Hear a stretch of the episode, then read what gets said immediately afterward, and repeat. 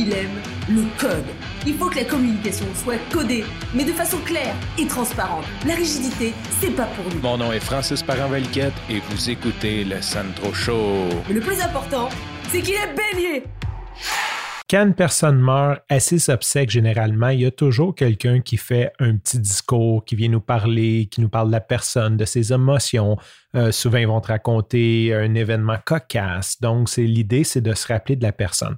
Et aujourd'hui, en faisant le podcast, en faisant mes recherches, j'ai découvert que ça portait un nom et ça s'appelle une éloge funèbre. Ça décrit bien ce que c'est. Aujourd'hui, ça fait sept ans que mon père est mort et quand mon père est mort, c'était vraiment important pour moi que je fasse une éloge funèbre. Euh, j'ai vu souvent d'autres obsèques, euh, souvent comme j'aimais la personne, mais je me trouvais un peu imposteur peut-être de vouloir parler, comme quand ce fut le cas pour mes grands-parents, je me disais que c'était pas euh, à moi de parler. Et là, quand ça fut mon père, c'était de un, c'était un besoin de le faire, puis de deux, c'était comme un, c'était était devenu comme un principe. Je veux dire, c'est à moi qui, c'est moi qui dois parler de mon père plus que mon père est mort.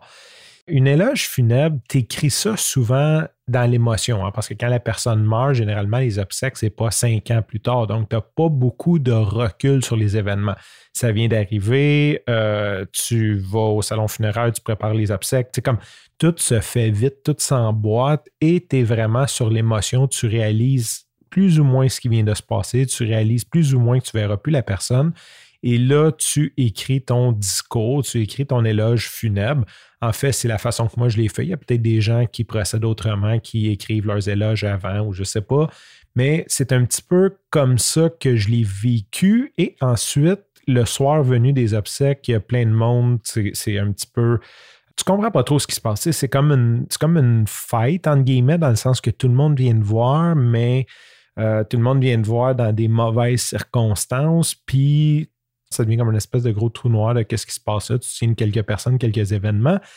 Et à la fin, tu livres ton éloge funèbre. Et cet éloge funèbre-là, quand on y pense, ça a une vie très courte. Hein. Ça a été écrit de façon généralement rapide sur le moment d'émotion et c'est livré une seule fois à qui sont restés assez longtemps pour l'entendre.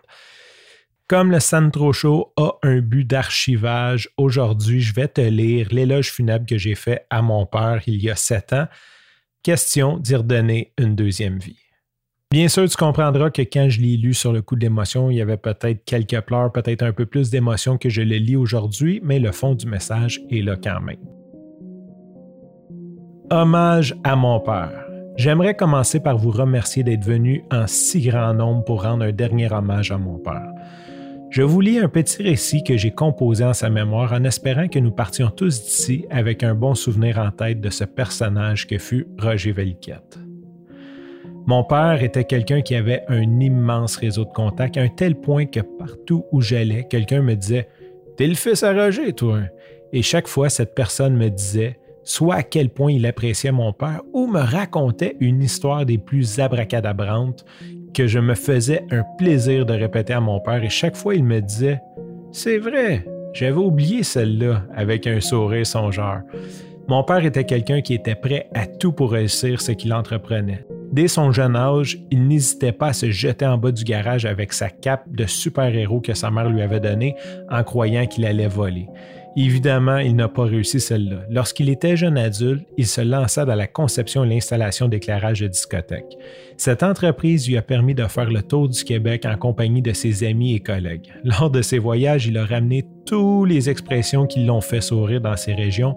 Il se donnait un malin plaisir de les répéter lorsqu'il croisait quelqu'un de cette région. Plus de 20 ans plus tard, lorsque nous visitions une ville où il avait déjà fait de l'éclairage dans une discothèque, la première chose qu'il demandait au chauffeur de taxi, c'est si la discothèque existait encore. À un tel point que c'était notre running gag dans la famille. Toutes les fois que nous entrions dans un taxi, je me dépêchais de demander au chauffeur Le Cosmos 2000, ça existe encore les années ont passé et il a dû passer un séjour aux États-Unis. Il a profité de ce séjour pour apprendre la pâtisserie. Mais attention, comme tout ce qu'il faisait, il ne s'est pas contenté d'apprendre les grandes lignes. Il connaissait toutes les réactions chimiques des aliments, les températures auxquelles les aliments doivent être mélangés. Lorsqu'il goûtait un dessert, il pouvait déceler l'erreur dans la préparation, du style Ton beurre était trop chaud quand tu l'as inséré. Chaque année, dans le temps des fêtes, il transformait la cuisine familiale en boulangerie commerciale et se faisait un plaisir de nous faire du pain, des gâteaux et les meilleurs soufflés au chocolat. Mon père était un homme qui adorait rire, mais gare à toi si tu étais sa victime. Rien n'était trop cher ou trop compliqué quand il décidait de faire une joke à quelqu'un. Mais mon père était aussi un homme au grand cœur. Il était toujours prêt à tout laisser tomber pour aider un ami. Il suffisait que quelqu'un lui demande un coup de main pour qu'il court vers cette personne en oubliant même de manger ou de dormir.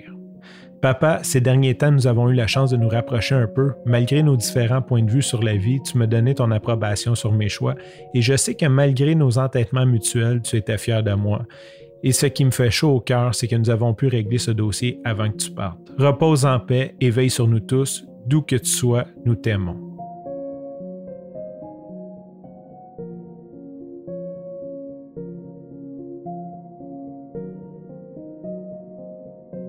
Sur ce, je te remercie pour ton écoute. Je te dis à demain.